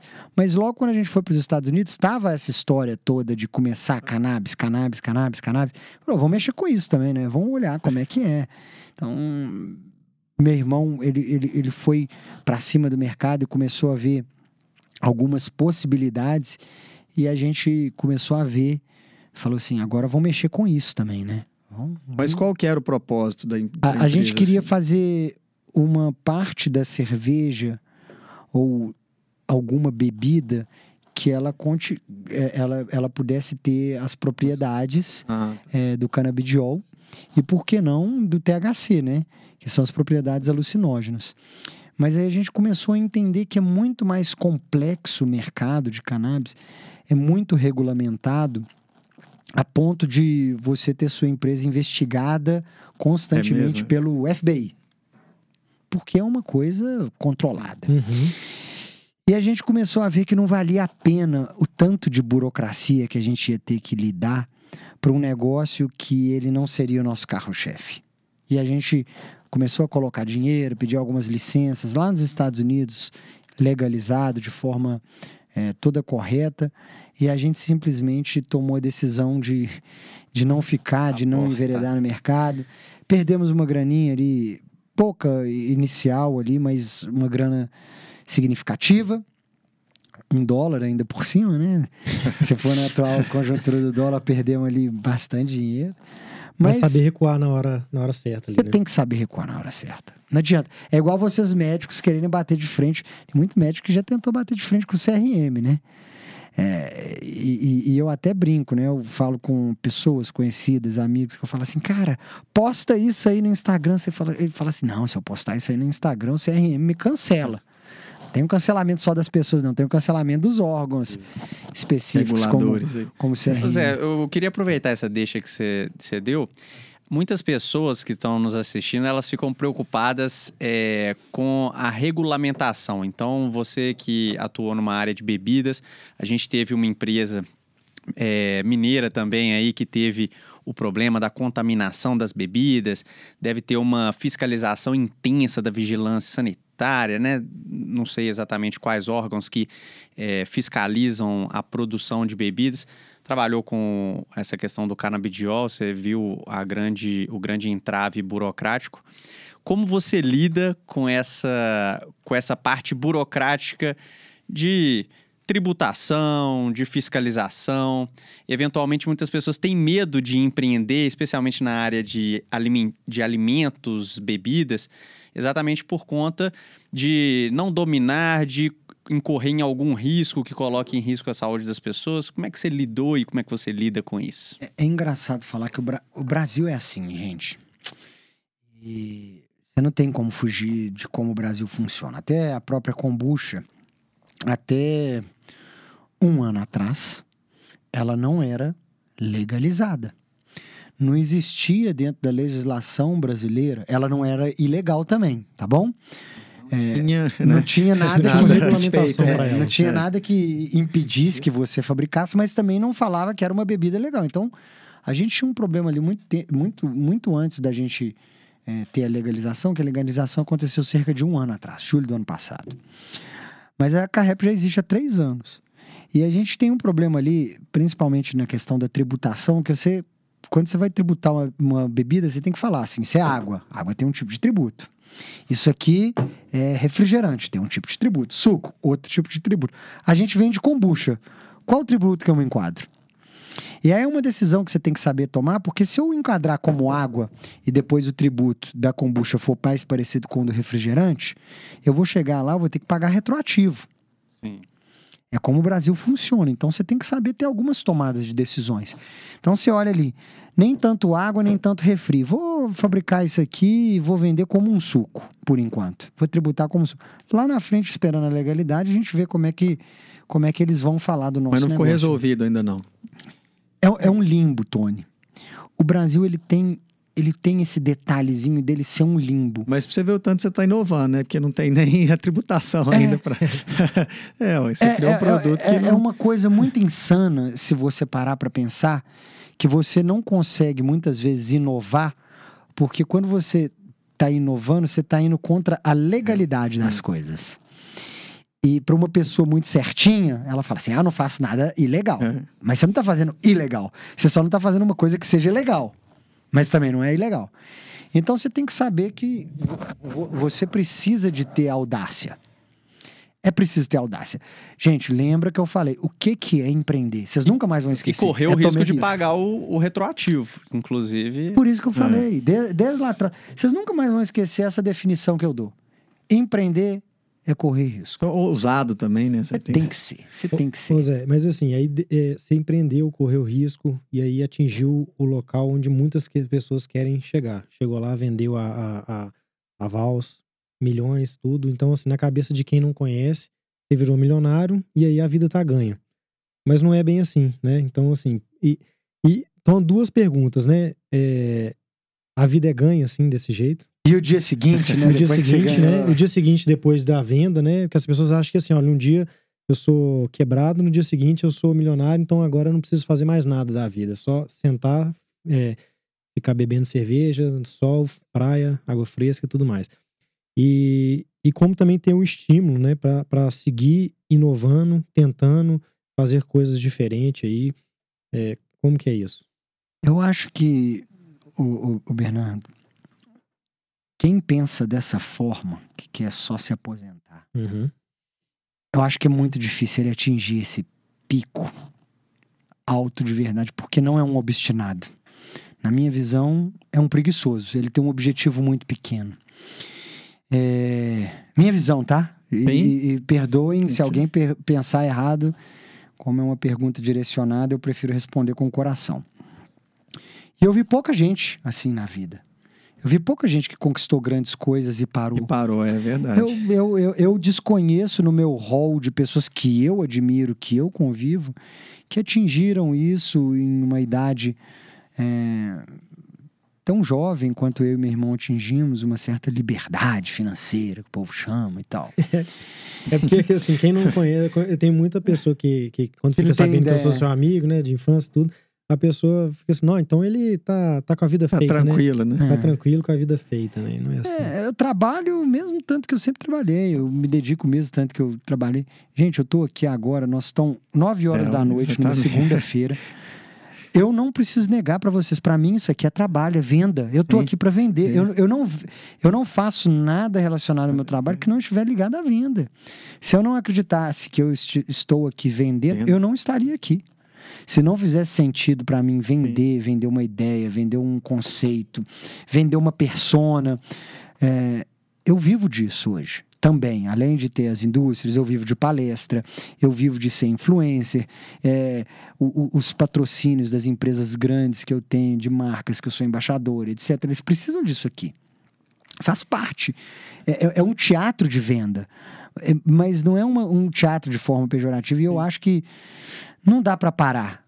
Quando você tem um objetivo, e aí eu acho que a gente vai tendo objetivos diferentes. O meu objetivo hoje é muito simples. Eu quero ver as pessoas mais felizes. Eu falo muito de felicidade, porque eu vi ao longo da minha jornada de empreender, eu vi grandes executivos de grandes empresas, de pessoas que eu admirava, que a pessoa ela era completamente infeliz. Completamente infeliz. E eu sempre fiquei me perguntando, falei, pô, mas será que eu sou um afortunado de ser tão feliz assim? Porque antes da minha cerveja vender, você sabe muito bem de me Sim. conhecer. Cara, eu sempre fui feliz pra caramba. Eu sempre achei tudo incrível que eu tava então, fazendo. Mas isso já veio também de, de infância, né, Zé? É, você mas, já tem essa. Mas vem, mas vem de uma é um criação cara... da, da família, de Sim. entender que a vida é uma batalha, gente. E que a gente tem que ficar feliz com as pequenas conquistas. E, e, eu fico feliz de estar aqui com vocês, batendo um papo. Ó, eu tenho uma máxima na vida que eu só me reúno, eu só sento onde eu tiver certeza que eu sou o mais burro da mesa eu só vou para o lugar onde eu posso aprender. Então hoje eu tô batendo é. minha, minha meta. Hoje tá diferente, né? Hoje eu tô batendo Nós meta. aprendendo com você. De ser o mais burro da mesa. eu só parece. sinto e só me reúno com quem é melhor do que Essa eu. frase é muito boa, né, cara? Assim, que você fala isso é, e realmente é muito bom você. Muitas vezes a gente quer sempre falar e tudo mais, é muito bom aprender também, né? Assim, você sentar com pessoas que estão te ensinando, você ficar igual a gente só te ouvindo hoje aí. Não, mas hoje aqui, essa ação não tá aplicando. Eu, eu, não. eu tô falando. tá meio com esse papo, eu, eu, não. tô falando porque tá... eu sou meio falante.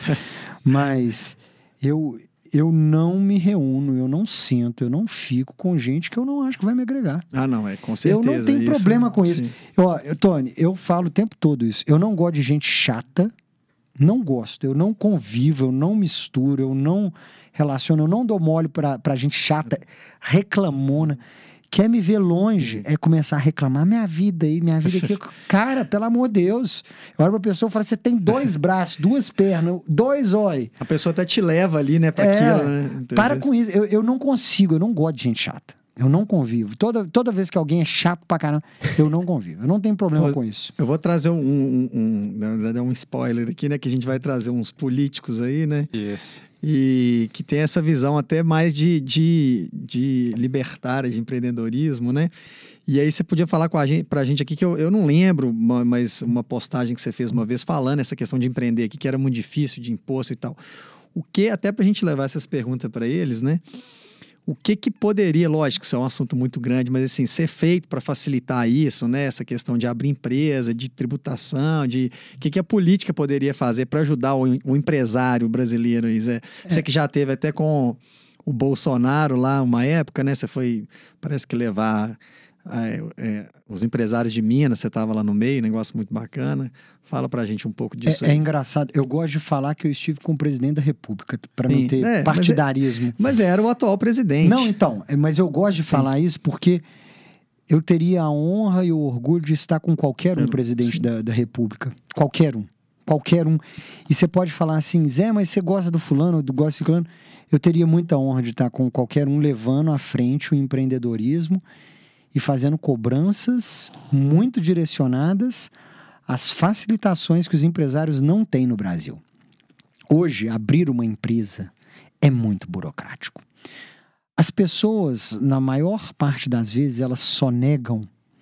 Não é por maldade, não é por vontade de fazer errado, é pelo contrário. Elas não têm acesso. Elas, as pessoas não têm acesso às informações de uma forma clara e coesa. Vai fazer um imposto de renda. É, nossa. É uma insanidade. É uma insanidade. É. Vai abrir uma empresa. Você tem que reunir mais de 100 documentos diferentes para conseguir abrir uma empresa. A pessoa fala assim: ah, é fácil. Vai fazer. Vai fazer. Então, eu sempre cobro dos políticos uma facilidade para que nós, empreendedores, possamos continuar levando o Brasil nas costas. E eu sinto muito quem não pensa igual a isso. Os empreendedores são as pessoas que, que tomam riscos pelo Brasil. Sim. Dependem de muita gente trabalhando na máquina, mas é quem toma risco de verdade. De... É quem emprega, é quem Exatamente. paga a maior porcentagem Não, é que- dos é quem tributos, é quem banca os programas sociais, É quem, né? é quem toma risco pelo Brasil. O empreendedor, ele leva o Brasil nas costas. Sem drama. E quando eu olho para um político, eu falo assim, cara, você trabalha para mim. Eu não tenho essa de ficar babando ovo Sim. de nenhum político, não. Eu falo isso de cara lavada. Eu falo, ó, você trabalha para mim. Aqui, eu já vou emendar uma pergunta aqui. Você já teve algum convite para política e você Todo- aceitaria? to- todo dia então, tem e você aceitaria? Não, não, Nunca, Zé? não nunca muito não fala longe. nunca, não. é porque eu- senão um dia vão pegar esse. nunca, né? Vão pegar esse podcast Não aqui. tão vão- breve. vão Eu te- tenho um tio do Bernardo Não que tão ele breve. fala, Tiog, ele É. falava uma frase pra gente muito jovem, falava assim, ó, nunca nunca- diga nunca, diga não tão breve. É, que Não, as coisas não mudam tenho- muito, né, cara? Não mudam, mas eu eu vou confessar pra vocês, eu já tive diversas vezes tentado Tem muito entrar... empresário político, né? Assim, Não, eu já tive política. diversas vezes tentado entrar para política, mas eu acho que eu não cumpri ainda os meus papéis dentro do empreendedorismo do jeito que eu gostaria. Então, falta muito. Não, não é uma coisa que me passa na cabeça agora, política. Não tenho muita paciência para o teatro da política. Já tive oportunidade de diversas vezes na Câmara dos Deputados, eh, no Congresso. Já, já vi de perto ali a Câmara dos Vereadores. É. Eu não gosto do teatro. Eu acho que falta falta transparência e falta agilidade. É, é muito teatral ainda, de verdade mesmo. O palanque ele é muito atrativo para os políticos e eu acho que as pessoas elas, elas não estão dispostas a serem as mais burras da mesa nu- nu- numa política. Porque se o cara da direita ele vê uma boa ação da esquerda, ele não quer. Se o cara da esquerda vê uma boa ação da direita, ele não quer. Simplesmente porque ele não quer. Isso para mim é muito burro e ignorante. Eu, eu, se eu ver uma pessoa que ela tem um argumento melhor do que o meu e for inteligente para a empresa, eu vou tomar a decisão de acatar aquilo ali. Eu não tenho orgulho nenhum. Não é porque, vamos supor, eu não gosto de verde. Aí alguém fala assim comigo, mas verde é, é uma cor que vai vender muito. Ela trouxe todos os argumentos ali que eu preciso. Verde é incrível. Maravilhoso. Passei a gostar do verde. ué. Exato. Então, assim, eu acho ridículo esse teatro e eu, mais uma vez, eu não tenho. Eu não tenho condições psicológicas para fazer parte de um teatro desse que não vai levar a lugar nenhum. Então, acho que eu, com o empreendedorismo, eu consigo fazer o Brasil ser mais próspero. Pois é, e assim, fazendo um paralelo disso, assim, você, você chegou numa posição hoje em dia de fama, de reconhecimento social, assim, né? Se alguém já teve a oportunidade de sair com o Zé Felipe, né? Onde você vai com ele, é 200 pessoas querendo hum, conversar, tirar foto e tal. Você virou, um, você falou mesmo, um personagem ali, né? Um- uma celebridade, na verdade, né? Um personagem. Uma celebridade. E como que é lidar com isso, assim, né? Não foi de repente, né? Lógico que isso vem caminhando ao longo dos anos, mas como lidar com isso e, e, e, lidar com o seu próprio ego, né? Todo mundo tem seu ego ali. Eu faço um paralelo com um profissional de saúde, lógico que não pela fama, alguns profissionais de saúde têm a, a fama mesmo, né? É, vira uma, uma celebridade, mas como lidar com isso, porque isso insufla o ego. Você chega num lugar, todo mundo te conhece, todo mundo não só te conhece, mas gosta de você, né? Você é uma pessoa que é querida por todos, assim. Eu acredito que eu não conheço, assim, alguém que fala mal, assim, né? Que não, não queira conviver com você. E como que é lidar com isso? É, é, é engraçado, porque você falou... Você traz uma, uma, um questionamento que a gente sempre se faz, assim, que, número um, é um personagem. É, quem me conhece pessoalmente, mais uma vez, sabe como eu sou, eu tenho meus momentos que eu não sou aquele personagem alegre, tem meus momentos de braveza, tem meus momentos de explosão. Você dá um soco lá no saco, lá, tem, né? tem, pancada é, e resolve. Tem, tem um momento que eu tô com fome. Eu, eu sou um cara que eu com fome, eu fico chato pra caramba, cara. Eu fico muito mal-humorado com fome. Então, às vezes, eu vou dar um exemplo seguinte. Eu tô saindo, às vezes, de uma palestra, eu tô com fome, o cara quer tirar a foto. Eu não quero tirar a foto, eu quero só comer, entendeu? Então você fala assim com o cara, agora não, e o cara acha que você, é, você não quer ficar. tirar a foto, sei lá. Mas eu acho que a gente tem que saber, número um, é, quando você veste esse personagem, você tá ali, você tem que saber que você tem uma responsabilidade sim com esse personagem. Eu já caí na tentação de muitas vezes explanar minhas opiniões políticas de alguma coisa, mas eu tenho que entender que eu como personagem, eu como vendedor que eu vendo para para esquerda e para direita, eu tenho que me isentar muitas vezes de dar minha opinião, porque vai Sim, impactar vai. no meu negócio. Com certeza. Então você tem que saber lidar com isso. O cancelamento da marca, muitas vezes, né? Sim. Uma opinião minha, hum. minha, José, pode influenciar na, na venda da minha empresa, que eu tenho sócios, que eu tenho equipe trabalhando, que tem responsabilidades, vontades e valores diferentes do que o meu. Mas é, é importante saber para qualquer tipo de personalidade, ou na minha pequenez, porque você fala isso para mim, mas eu convivo muitas vezes com gente que é famosa de verdade, né? uhum. Mas eu, no micro-universo, eu sou ali também conhecido, né? Universo de empreendedores, universo de, de jovens. A gente tem que saber lidar com isso, até pra gente não achar que a gente é o cara o tempo todo, porque é. senão a gente acaba caindo do cavalo. Porque é muito mais fácil errar do que acertar, gente. Eu olho para minha própria jornada, eu mais errei, eu mais errei em todas as áreas do que acertei. Só que hoje um erro meu, ele, ele é mais significativo. Ele pode custar mais caro, assim. Ele custa mais caro. Então você tem que saber, ter, ter essa noção. E às vezes a gente esquece dela. É, brincadeiras à parte, pode beber mais além da conta e fazer um vexame que se você às vezes fizer e as não pessoas vai ser tranquilo. as pessoas não vão reparar. Sim. Mas se uma outra pessoa fizer elas vão achar um absurdo, e vão te julgar, e vão te cancelar, e vão e vão mil coisas. Então tem que, tem que existir um certo autocontrole ali para não cair em tentação. Eu falei isso, um paralelo que eu faço assim, da, da, da área de saúde, né, oftalmologista, eu sou neurocirurgião, porque às vezes a pessoa te encontra, ela é realmente é um fã, então tá te vendo ali como um fã, e às vezes o, o zelo que você tem que ter pela pessoa ali também, e a mesma coisa do oftalmologista para mim.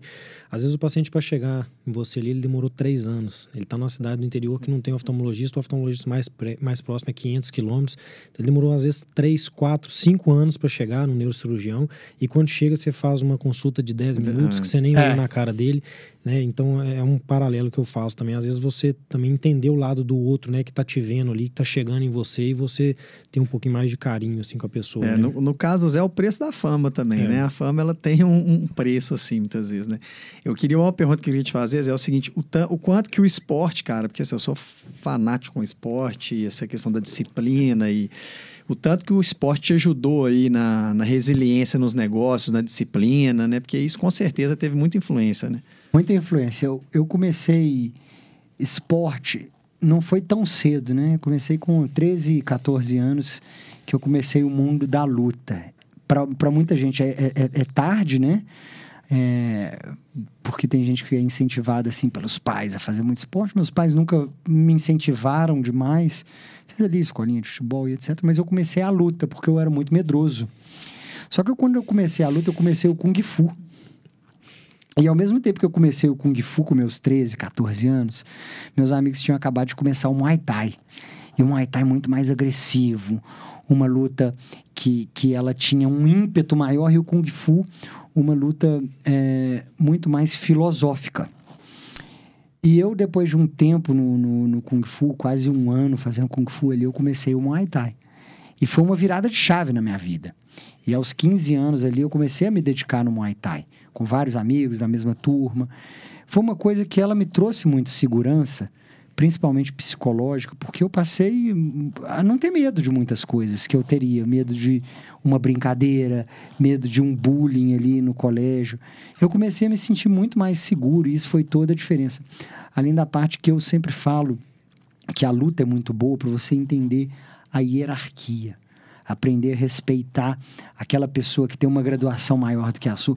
Mesmo que você passe a ser melhor do que aquela pessoa, ele é mais graduado que você. Você deve um respeito, é a patente. Então, isso na luta é muito legal. E entender que dentro da luta, você tem o que você vai ter o reflexo na vida. Você precisa de consistência, porque se você ficar ali uma semana sem treinar, você pode ser foda. Mas uma, trema, uma semaninha que você às vezes perde o gás, que você fica sem treinar, seu rendimento vai para baixo. Você fica pior do que muita gente que é pior do que você de fato. E isso é na vida. Se você não tem consistência e disciplina, você pode ser foda. Você pode ser quem for, você pode ser Sim, o cara. Se você não tiver consistência e disciplina, não adianta nada. Você perde o gás. E para empreender é a mesma coisa. Por isso que quando vocês me falam do cara, fala assim, pô, o cara chegou, aconteceu, fez as coisas, bombou e aposentou. Eu olho para a pessoa e falo, cara, você é um nada. Você chegou a isso tudo e de repente você parou?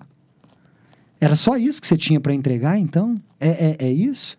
Então, empreender é mais, é ou, mais ou menos aquela ideia que a gente vem, vem no mundo, a gente tem que entregar alguma coisa. Algumas pessoas passam 100 anos, a nossa expectativa de vida seria quanto? 87 anos. Em 87 anos, algumas pessoas entregam muito mais. Eu já vi uma pessoa falar que o cemitério é o, é o principal local onde sonhos e potenciais estão perdidos. Muita gente que poderia nessa vida ter contribuído de alguma é. forma, teses de doutorado, empreendimentos, invenções científicas, todas as vezes estão perdidas porque a pessoa tinha uma mentalidade de quê? De aposentar, de ficar num emprego público. Então eu acho que essa ideia de que Muitas pessoas empreendem toda a energia delas e às vezes em 100 anos elas fazem muito mais. Às vezes, em 5 anos, uma pessoa entrega muito mais do que uma pessoa vai entregar em 80 anos. Entregar para a humanidade, afinal de contas, né? Um, um... Mas eu acho que isso é cultural, assim, também. Isso que a gente está fazendo aqui, por exemplo, né? não, não existia. Então, a gente está vai batendo na mesma tecla, trabalho de formiguinha hum. mesmo. Então, assim, para a área de saúde, é, por exemplo, eu lido com residentes diariamente. Então, tem coisas que não me disseram quando eu era acadêmico, quando eu era residente, que hoje em dia eu falo para os residentes, né? Você falou do mercado de trabalho, né? Aquela, a gente, você vai mudando. É. Então, você vai, você vai mostrando para ele, olha, o mercado de trabalho é assim, né? Você já tem que começar a pensar, e aí, você vai voltar para a sua cidade. Eu acho que é trabalho de formiga, cara. E antigamente não, não se falava de empreendedorismo, né? Ninguém sabia. Agora fala, chama o José, vocês estão fazendo, que é muito voltado para isso, né? O Healercast é um pouco mais amplo, a gente tra trata de tudo também de empreendedorismo, mas você vai, você vai trabalhando isso. No começo é, ah, esse assunto diferente, de repente é uma rotina, de repente é uma verdade. De repente está nas escolas, né? Tá lá a criancinha, o meu filho de um ano e oito meses, ele já começa a entender. O seu vai nascer daqui a pouco. Acho que é, é nossa função isso também, sabe? É quem, quem lida com, com lecionar, vamos dizer assim, né? Se, se você está educando alguém, acho que faz parte, assim. Se você lida com um residente lá, Acho que é, é sua função trabalhar isso, né? É, e, e, lembrando que é o que eu falei lá atrás, como é que a gente criou o mercado de cerveja artesanal? Educando. Educando. Só, gente, só existe um caminho. E educar é trabalhoso. E como é que se educa? Com consistência e disciplina. Não tem, não tem muito segredo. É uma roda que ela é muito fácil.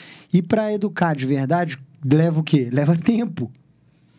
E aí, voltando à sua pergunta, só para finalizar ela, a luta ela trouxe essa certeza.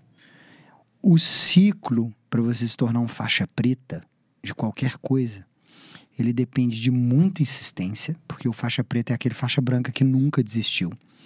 Muita insistência, muita insistência. Disciplina, vontade de fazer as coisas e respeito ao próximo. Ou então umas pancadas, que você foi pra Tailândia, pra Tailândia. Tailândia, fui pra Tailândia, Eu lembro lutar, disso. treinar na Lutou com o Tailândia. magrelinho, que É, o cara né? era cabuloso, não era? Eu lembro do É, negócio dele. lutei com um cara mais forte do que eu na Tailândia. lá. Não, mas ele era mais forte? Ele era mais forte. Ah, é? Eu lutei com Eu um cara achava mais que era o forte. magrelinho, porque os O caras lá eu. ágeis E demais. né? Ganhei, ganhei de um italiano Não, mais é- forte, mais pesado aqui, que eu. eu. não sei como é que tá a questão da hora, mas conta esse caso aí que, que você foi muito doido. Você entrou lá no É. ringue mesmo e que o pau quebra lá, O né? pau nas- quebra. É, eu fui em 2000 e 2010, 2000, 2000, 2008. Tanto tempo, gente, que vai passando as coisas, eu nem lembro. Eu queria ser lutador. Olha, olha só como é que são as coisas. Teve uma época que eu gostava tanto de Muay Thai que eu fui pra Tailândia pra viver a vida de um lutador ali é, de uma forma verdadeira. Treinava ali seis horas por dia, porque eu queria lutar. E lá na Tailândia você tem muitas brincadeiras, né? Que são os bares de aposta. Então você vai pra noitada lá, você tem bar, igual você tem aqui uma peladinha acontecendo, lá você tem uma lutinha acontecendo, né? E na luta você luta ou por balde de cerveja, ou pela entrada de uma, de uma balada, qualquer coisa do tipo. Então isso aí é normal se, se acontecer. Pra mim, Tony, as pessoas, é engraçado, algumas pessoas que lembram da época, pô, você lutou por um, um balde de cerveja. Era uma coisa Você normal, lutar, né? né? Eu só queria lutar. então você chega numa cultura diferente de um país que, que é uma brincadeira e etc. Você entrar num, num ringue. É igual jogar bola. E eu acho que na vida a gente tem que dar espaço pra gente ter coragem de experimentar as Mas coisas. aqui, você apanhou ou você bateu? Nesse caso aí eu bati. Mas eu apanhava todo dia no treino. Então eu apanhava de menino de 12 anos. Eu marmanjo com 25, apanhando de, de, de menino de, de 12, 13 anos. Que ele, esse, nesses casos, eram os magrelinhos, etc. Só que o cara. Muito com, rápido. Com do, não, menino com 13, 14 anos na Tailândia, ele já tem 80 lutas profissionais. Isso é bom e ruim pro ego, né, Zé? É, é. Mas é, é muito. É Se muito coloca no seu lugar, né? é, é muito bom, porque você fala assim, pô, eu tô achando que eu sou o cara, vim do Brasil, treino seis horas por dia, tô sinistro aqui. Você chega lá, uma criança te bate. Sem drama, tá? E eu, eu não tô exagerando, não. Mas isso, gente, é tão simples quanto você parar pra pensar. Você pega ali um cara do Japão que começou a treinar futebol, que se dedica, e ele vem fazer uma peladinha com os meninos da várzea de 13 anos. Ele vai tomar drible ali o tempo todo. É no mundo da luta, a mesma realidade. Então a gente tem que trazer pra nossa realidade. E, e eu acho que isso na vida é um aprendizado. Não, não tem muito segredo, não, gente. A gente tem que tomar porrada mesmo. Não é quanto você consegue bater, é quanto você consegue apanhar. Sempre vai ser. Sempre vai ser isso aí. Muito bom. Exatamente, Zé. Eu queria só abrir aqui para as pessoas que estão assistindo ao vivo. Se quiserem fazer uma pergunta, temos pouco tempo aqui, estamos no final do, do nosso Bora. papo. Quase no final. Vou não, deixar. pode fazer, não pode fazer pergunta difícil, não, viu? que eu ainda não bebi o suficiente para responder as perguntas Eu difíceis. vou deixar aberto aqui no chat do, do YouTube. Quem quiser perguntar, pode mandar a pergunta. Tem uns cinco minutinhos aí para fazer a pergunta. Zé, queria aproveitar e, e perguntar então quais os planos do, do Zé Felipe aí para os próximos empreendimentos. É só a kombucha? É, você tem outras, outras áreas que você está investindo? Você tem ainda algum sonho que você ainda não realizou, que você Tem quer vários. realizar? Conta pra gente aí o, Todo mundo pergunta assim, qual que é o melhor projeto da vida? Eu brinco, é sempre o próximo.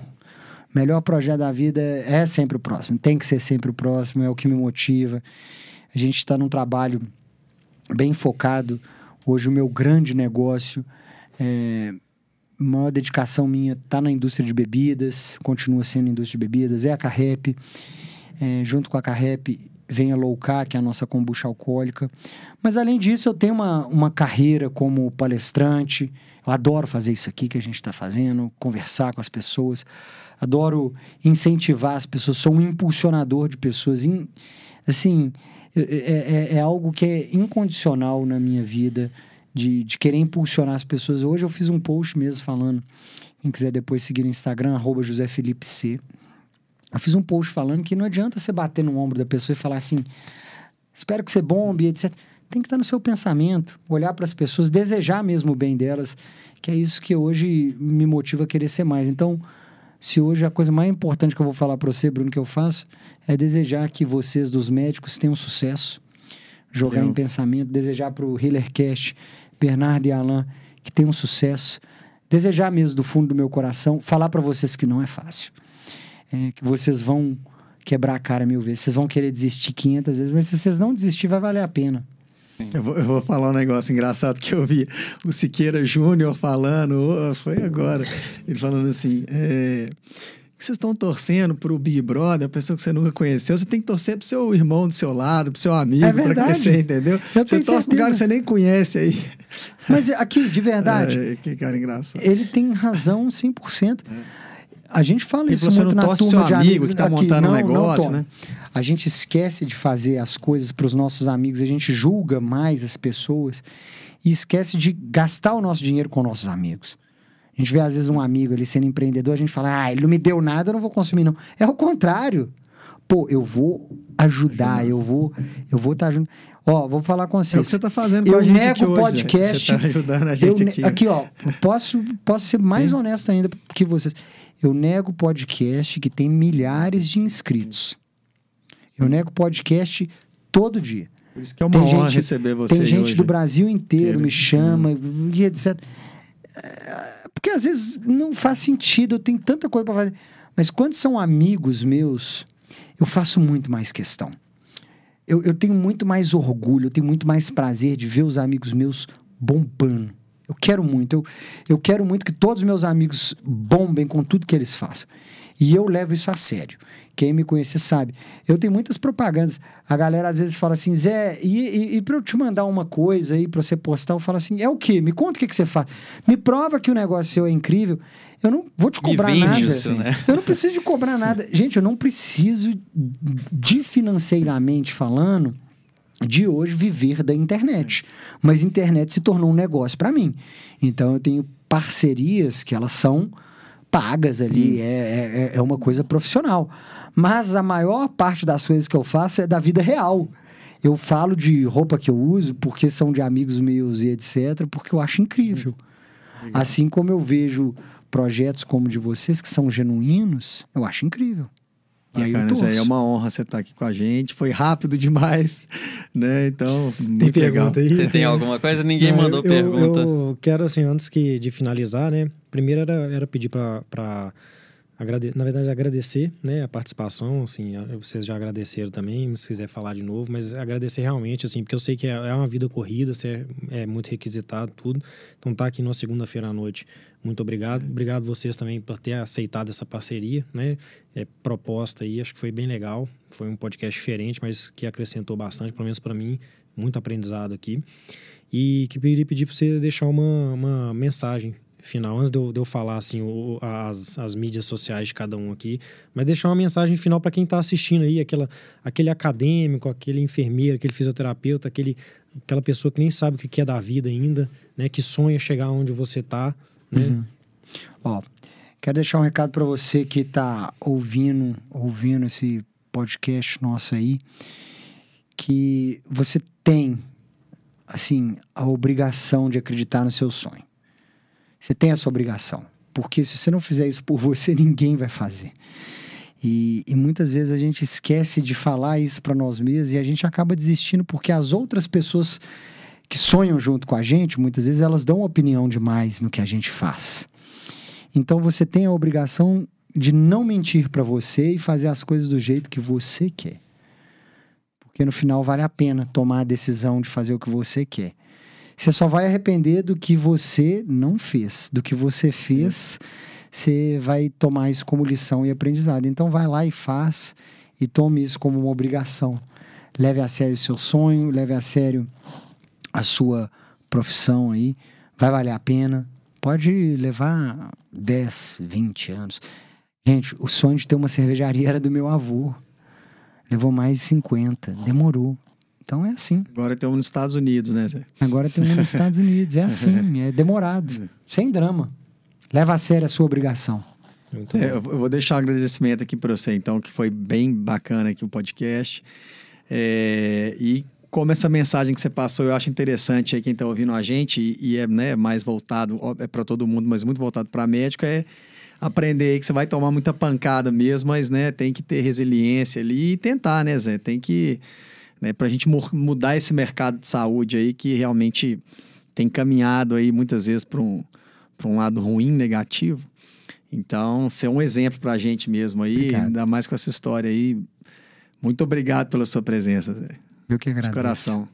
Zé, e eu também, em nome do podcast do Os Médicos Podcast, queria agradecer, viu, Bernardo, essa oportunidade que, claro, sem vocês... É, agradecer né, ao Bernardo também, sua, exatamente. Sem a, esse, esse, link com o Zé Felipe e, e essa... E essa e essa relação que a gente criou aqui foi muito bacana, para a gente foi muito bom.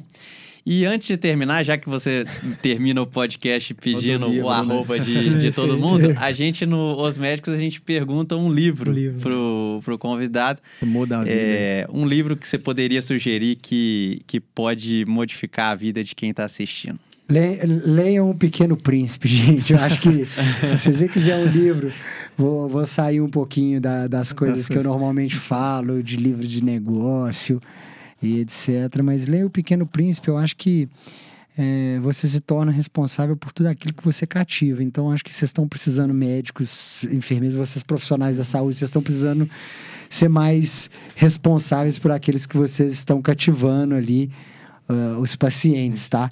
Acho que vocês têm que ler O Pequeno Príncipe aí de uma forma é, mais adulta nessa leitura infantil e levar muito a sério. É, essa parte de viver o mundo da fantasia das, das outras pessoas, saber ouvir as outras pessoas, é um aprendizado muito bom no Pequeno Príncipe para esses profissionais aí da medicina, tá? Muito bom, muito obrigado, viu, Zé? Foi um prazer imenso. Beleza, então antes de finalizar, é só divulgando aqui, então o Alan não está aqui hoje, mas o, podcast, o, o, o Instagram dele é dr.alanfrança. O do Bruno é Bruno Oft, né? De, de oftalmologia, arroba Bruno Oft. O do Antônio é arroba DR Antônio Cláudio Magalhães, né?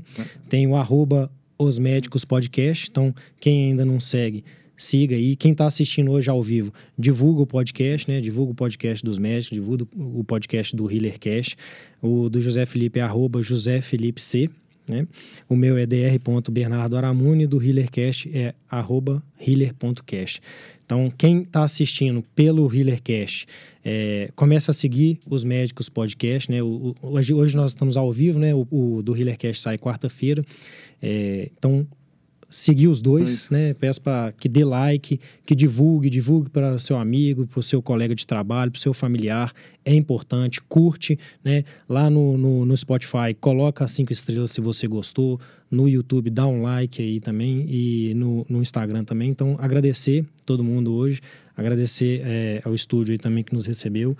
E muito obrigado, um grande abraço e até mais. Até mais. É até mais, galera. Valeu. Muito bom. Boa.